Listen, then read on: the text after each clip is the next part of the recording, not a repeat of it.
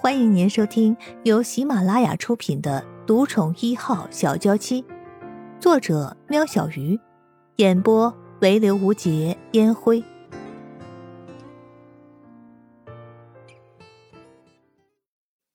第八十集。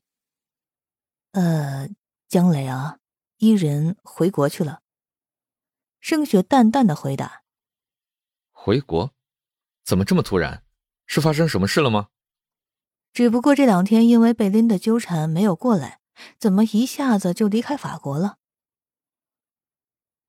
呃，他回去找陆安觉。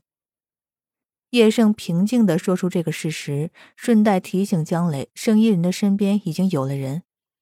有安觉的消息了。江磊的声音没有变化，只是镜片下的眼睛眯了一下。还没有。叶盛实话实说。盛雪耐不住性子，这样你一句我一句，感觉像在凌迟着眼前这个救过他的年轻人。他于心不忍。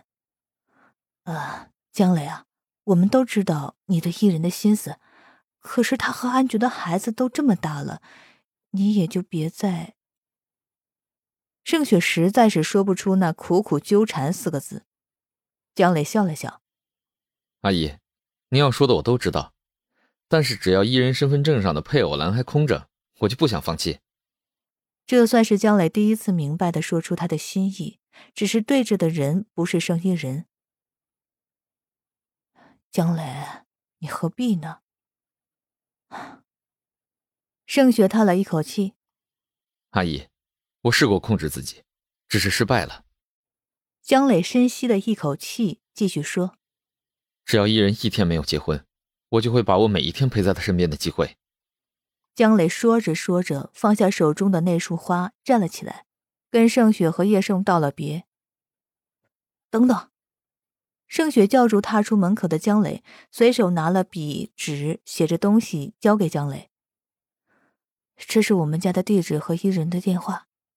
我不是在鼓励你继续追求伊人，只是不想你到了国内连个人都找不到。阿姨。谢谢你，江磊小心的把纸条收好，随即安排着去到圣衣人身边的行程。啊！切！圣衣人没有形象的在大庭广众之下打了个超大声的喷嚏。哎呀，这是谁在想我呀？对面的胡子晨递了自己的手帕给圣衣人。你不会是感冒了吧？可要注意，别传染给念平和念安。生意人一点也不客气的拿手帕擦了鼻涕，擦完还不忘把手帕递回去给胡子晨。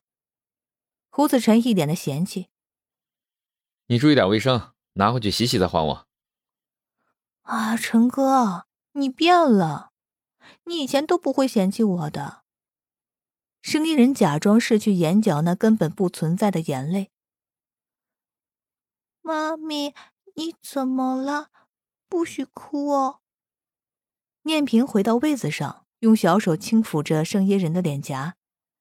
念安跟着姐姐屁股回坐，皱着眉头看着胡子晨。今天假日，胡子晨带着圣衣人一家三口来到他们胡氏财团新投资的产业亲子餐厅。因为反应不错，这已经是 C 市里第五家分店了。玩着溜滑梯回来的两姐弟看到这个情形，以为胡子晨欺负生意人，才有这种表现。胡子晨感觉到两姐弟投来不善的眼光，急忙解释着他没有欺负他们的妈咪。生意人收起可怜兮兮的表情：“啊，念平念安，胡伯伯没有欺负妈咪，妈咪在开玩笑的。”哼。念平爬到生意人身上，和生意人对看了许久，确定生意人真的没事儿，才坐回到生意人的身旁，改看着胡子晨，依旧是一脸的严肃。依然，念安这表情跟他爸真像，让我觉得陆安觉就坐在那儿，只是缩小了。胡子晨微笑的看着念平，不懂才快三岁的孩子怎么会有这么老成的表情。生意人听到“陆安觉”三个字，心情突然像被乌云笼罩一般阴翳了起来。还是没有消息吗？胡子晨察觉到声音人的心情转变，说话也变得小心翼翼了起来。啊，线索到了东北的一个小区就断了。声音人昨天接到的消息，但没有坏消息就是好消息。声音人不禁自我安慰着：“啊，环哥，你不用担心我，我没事的。”生意人拉扯了一下嘴角，示意胡子晨别为他操心。只是生意人在桌面上的手不停的交握着，哪能让人相信他没事呢？需要我的时候尽管说，陈哥可不是叫假的。胡子晨拍了拍生意人的手，还捏了捏生意人的鼻子。这些亲昵的动作，在旁人来看，就像是一家人似的，自然也入了跟拍胡子锤许久的狗仔队的眼里。师傅，咱们这是要回 C 市吗？那里能有治疗安觉的地方吗？戴大伟没日没夜的开着车，好不容易左冷香看他几乎打起瞌睡来，才踢了手让他去休息。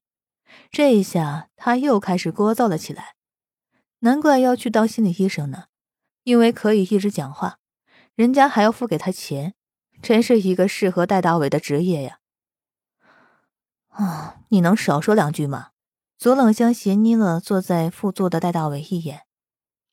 不过就是问问嘛。师傅，如果真的去 C 市，那可是安爵的地盘，我们就不用东躲西藏了。到时候安爵派个佣兵军队来保护您都没问题，是吧？安爵。陆安觉听到自己被点名，将心神从窗外一成不变的风景中拉了回来。你说什么？陆安觉没有听清楚。戴大伟从后照镜中看着陆安觉心事重重的脸，要再说一遍时。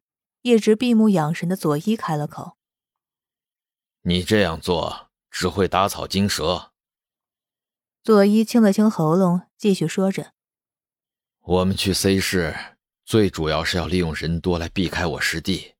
你把整个佣兵团搬来，不就是等于告诉对方我们的行踪？佣兵团纵然厉害，但我们现在不适合和他们正面冲突。我得找些老朋友。”来商议后再说。一般人想要对付顾任远可不是那么容易，尤其他现在掌握了师门所有的资源，手下能人也不少。真要彻底解决，就要靠他们那些同样有着异能的生死之交。佣兵只能挡一时，绝对不是治本的办法。爷爷，你是说？左冷香讶异左一的话。小香，爷爷对不起你，这些年来让你没过过一天像样的生活。为了活命，咱爷俩也躲得够久了。这一次，是该解决这场闹剧的时候了。左一不是不恨顾人远，但他更恨自己保护不了他的家人。为了左冷香，他是时候去拜托他那些老朋友了。左爷爷，需要我这边安排什么吗？陆安觉终于了解戴大伟要他做什么了，雇佣兵团是吗？他可以安排。安杰，我在 C 市的房子可能已经被顾任远查出来了，我们需要一个落脚的地方，最好是闹市区，出入口越多越好。陆安觉想了一下，我在市区里有一栋大楼，同一层两个单位打通，这合适吗？再好不过了。赶着路也是得停下来休息的。陆安觉一行人在距离 C 市还有一百公里的地方停了下来。陆安觉遥望着路的尽头，明知道就快到了，但内心那股不安却悄然的升起。安觉，发什么愣啊？戴大伟走到陆安觉的身旁，看到他发呆的样子，拍了拍陆安觉的肩膀。这股震动让陆安觉吃痛的冒出冷汗。安觉，你怎么了？我不过轻拍了你一下，你怎么疼成这样？你别吓我呀！戴大伟看陆安觉痛得呲牙咧嘴，脸色发白，开始担心了起来，赶紧去找左冷一看看。安觉，你哪里痛？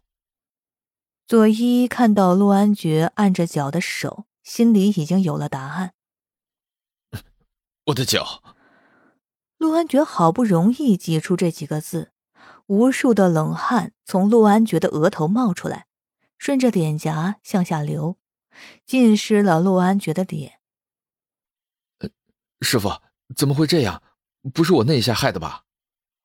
戴大伟从小就幻想自己练如来神掌，不会真的让他练成了吧？戴大伟盯着自己的手，还偷偷的往旁边那棵树上比划了一下。树木纹风不动。听众朋友，本集已播讲完毕，下集更精彩哦。